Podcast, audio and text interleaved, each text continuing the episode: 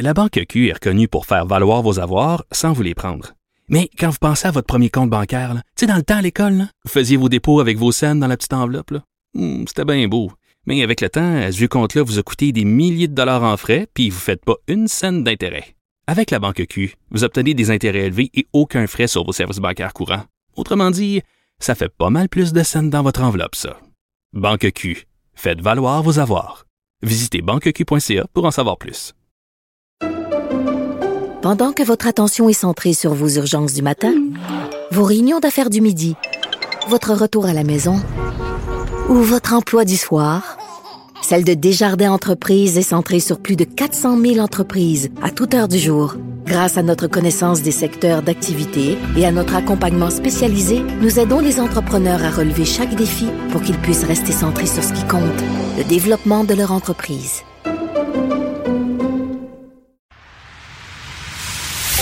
Antoine Robitaille. Il connaît tous les dessous de la politique. Une entrée privilégiée dans le Parlement. Là-haut sur la colline. Antoine Robitaille. Bon jeudi à tous. Aujourd'hui à l'émission, dans sa chronique du côté des classiques, le philosophe et correspondant parlementaire Gabriel Côté analyse la situation difficile du Parti québécois par le prisme de deux fables de La Fontaine. Mais d'abord, mais d'abord, c'est l'heure de notre rencontre quotidienne avec Rémi Nadeau. Réminado. Tout a été mauvais. Ça a été un spectacle désolant. C'était triste de voir ça. Antoine Robitaille. On sait bien, vous voulez faire du nationalisme. Mais non, on veut justement contrebalancer cette délocalisation-là politique. La rencontre. Un jour, on fera notre débat. Oui, oui, bien sûr. Métal sur métal. C'est le moment de vérité. La rencontre. Nado Robitaille. Mais bonjour Rémi Nadeau, Bonjour, Antoine. chef de bureau parlementaire à l'Assemblée nationale pour le journal. Et le journal, parle-nous d'Éric Kerr et de la bévue qu'il a commise. Oui, mais vraiment, je sais pas si euh, Éric Kerr euh, a péché par orgueil. Euh, chose certaine, c'est pas très reluisant. C'est le ministre de la Sécurité informatique. Ouais, de la cybersécurité, et du Cybersécurité. numérique, là, maintenant, là, c'est comme ça qu'on appelle ça. Et euh, M. Kerr euh, avait affirmé que la première étape de l'identité numérique, il, Ouais. il- il faut comme le démystifier pour, pour les auditeurs. Qu'est-ce que l'identité numérique, Rémi? c'est hyper important. C'est à chaque fois qu'on veut faire affaire avec le gouvernement, que ce soit pour renouveler un permis, pour faire une demande, par exemple, pour avoir un certificat de, de naissance ou en tout cas, peu importe, euh, payer un permis, etc. euh, ben, on, on veut que ce soit facile, qu'on puisse avoir, par exemple, un seul endroit où on va et que, et que Un guichet unique? oui, et que l'on ait une identité numérique, donc une Mhm. façon là, vraiment de se connecter toujours la- de la même façon avec un code qui nous identifie et qu'on puisse faire nos transactions avec le gouvernement. C'est- on devrait déjà... élémentaire. Oui, dans, dans le monde d'aujourd'hui, on devrait déjà être rendu là. Puis on le fait avec nos, nos institutions bancaires depuis Ben oui, 25 ans? Exact. Et puis avec tout plein d'autres entreprises aussi. Ben oui. Bon. Alors, bref, on, on- et, et je sais que M. Kerr est plein de bonnes intentions et qu'il veut euh, livrer. Euh, sauf que ceci étant, bon, il l'avait dit, euh, si la première étape, euh, ça s'appelle Click Secure, la première étape de mon identité numérique est pas prête en juin, parce qu'il s'est engagé à ce que ce soit prêt en juin. Il avait dit, là, vous pourrez parler de bordel informatique, qui était comme un peu là, le, le- le- je dirais pas le slogan. C'est notre rubrique. Oui, exactement, euh, par laquelle on identifiait Une euh, rubrique récurrente pour oui. dénoncer les. tous les problèmes qu'il y a eu dans les projets informatiques. dans le passé euh, du gouvernement. Bref, donc notre collègue Nicolas Lachance, qui s'y connaît beaucoup dans ce dossier-là, qui a beaucoup de contacts, a publié un papier euh, récemment euh, pour dire qu'il y avait vraiment de l'eau dans le gaz parce que euh, la commission d'accès à l'information doit donner son approbation pour les règles de gouvernance qui encadrent l'application ou le déploiement de, de- de- de ce projet d'identité numérique. Oui. Et ils n'étaient pas satisfaits de la première version de ce que leur avait proposé le ministère d'Éric Kerr. Et donc, ils ont demandé que ce soit mieux. Et ils ont demandé que ce soit plus transparent. Et eux, leur préoccupation, c'est vraiment qu'on s'assure qu'il y a la protection des renseignements personnels des gens. Parce que autant on veut ce que je t'ai décrit tantôt, c'est-à-dire qu'on puisse faire affaire facilement euh, avec l'État euh, de façon numérique, mais on veut pas, par contre, que euh, ça devienne source là, de... Un bar ouvert à donner. Oui, exactement, de, et, et fuite de données personnelles. Bon, alors, il, il- il y avait donc ce problème-là. La Commission d'accès à l'information a retourné, dans le fond, le ministère à ses devoirs. Et euh, c'est un fait, là. Est-ce que, donc, la question, c'est est-ce qu'en juin, euh, c'était livré la première étape? Non. C'est ça, le, le, le, le, nœud. Et euh, donc, Nicolas Lachance a publié un texte, comme je disais, là-dessus, euh, du, du journal. Et euh, Éric Kerr, c'est comme si, bon, il n'était pas content, même si pourtant son ministère a eu l'occasion de, de donner sa version des faits à, à Nicolas et ça se retrouve dans le texte et c'est même en fait c'est dans le texte de Nicolas, c'est pas contesté par le ministère parce qu'ils disent que euh, bon, ils sont en, constante euh, collaboration entre les deux organisations pour satisfaire aux exigences de la commission d'accès à l'information. Donc, ils admettaient que quoi qu'il allait pas.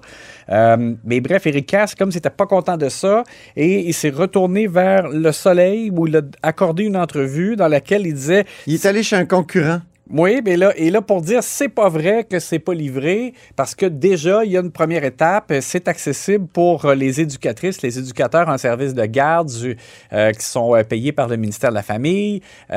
Donc, c'est 30, euh, 33 000 personnes qui, déjà, ont commencé à utiliser le Click Secure. C'est ce qu'il a dit, mais malheureusement pour lui, c'est pas vrai.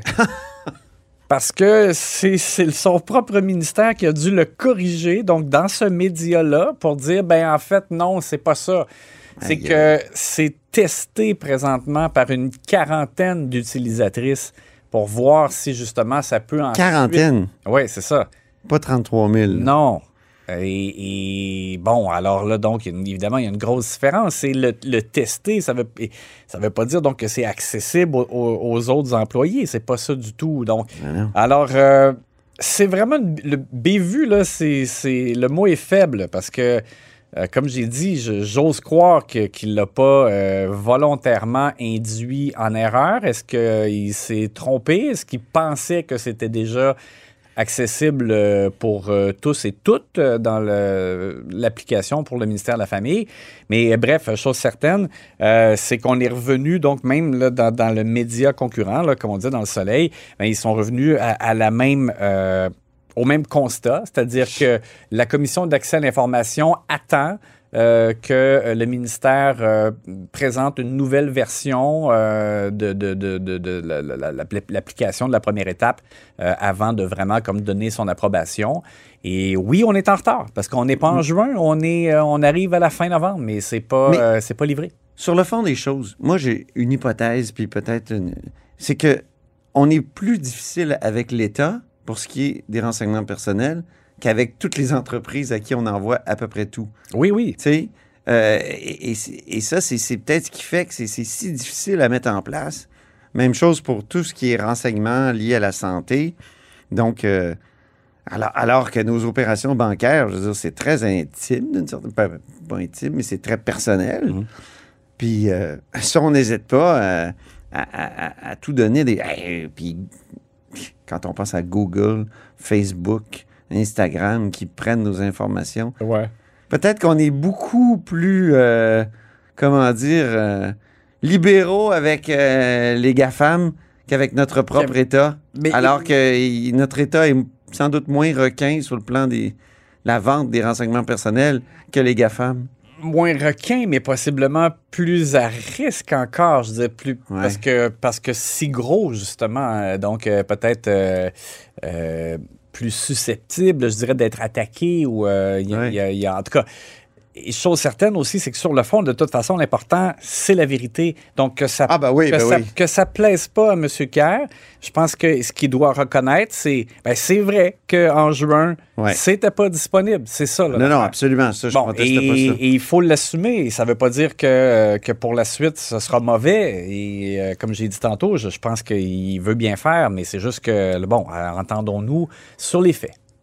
Parlons de Québec solidaire maintenant, qui tient son caucus précessionnel Tu dis que la table est mise pour un affrontement Québec solidaire, Christian Dubé, la semaine prochaine. Oui, mais il y en était question au caucus précessionnel, mais aussi c'est que Vincent Marissal fait une tournée.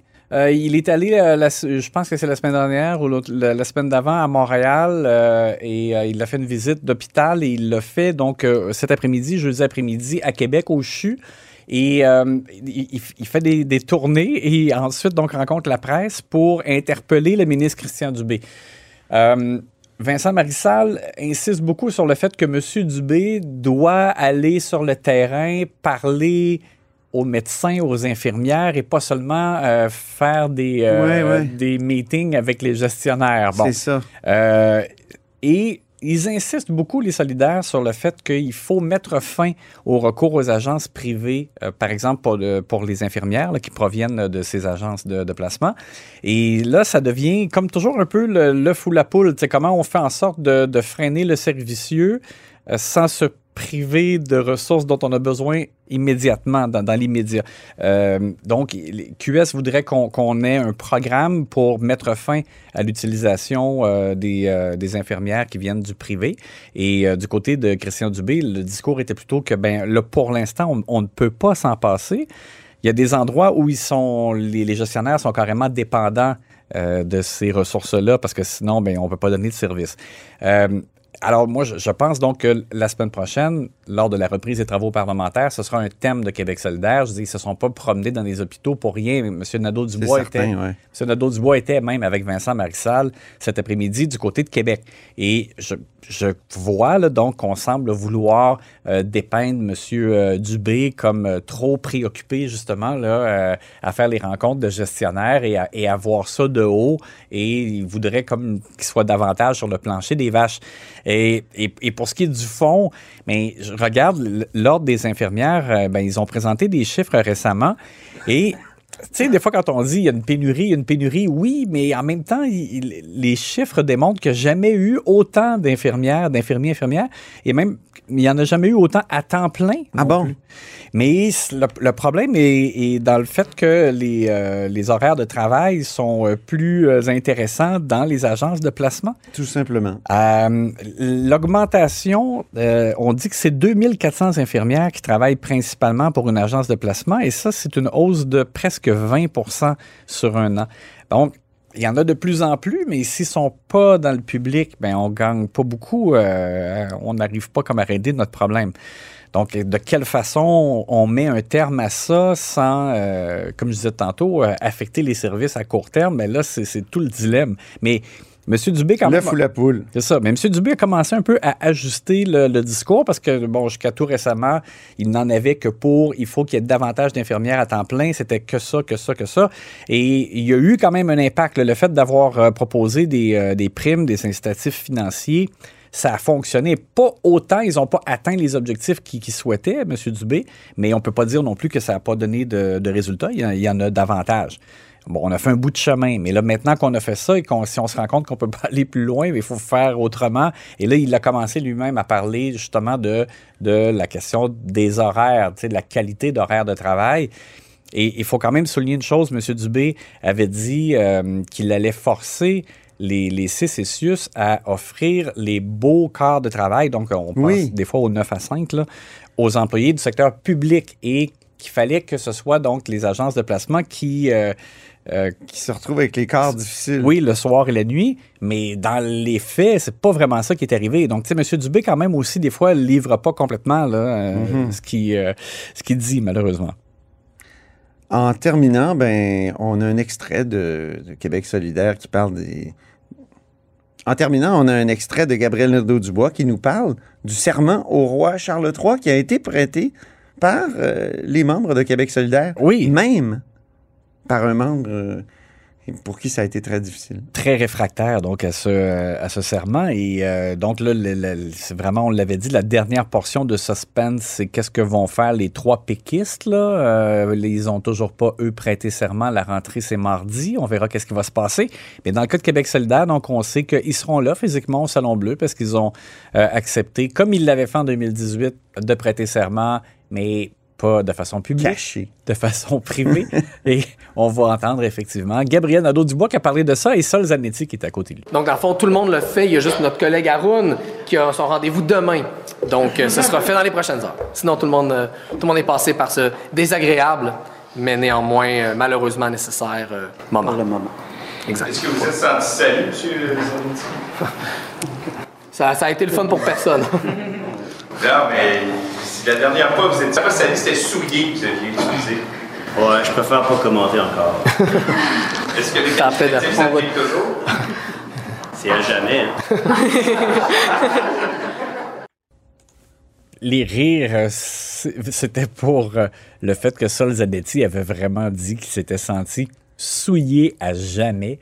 euh, ce qui avait fait sourire tout le monde en 2018 et on avait tous encore en, en mémoire euh, sa, Oui. sa- sa déclaration Il l'est encore, donc doublement, parce que là, il l'a refait. doublement souillé. Je sais pas si les- l'éternité peut se multiplier, mais euh, c'est ça.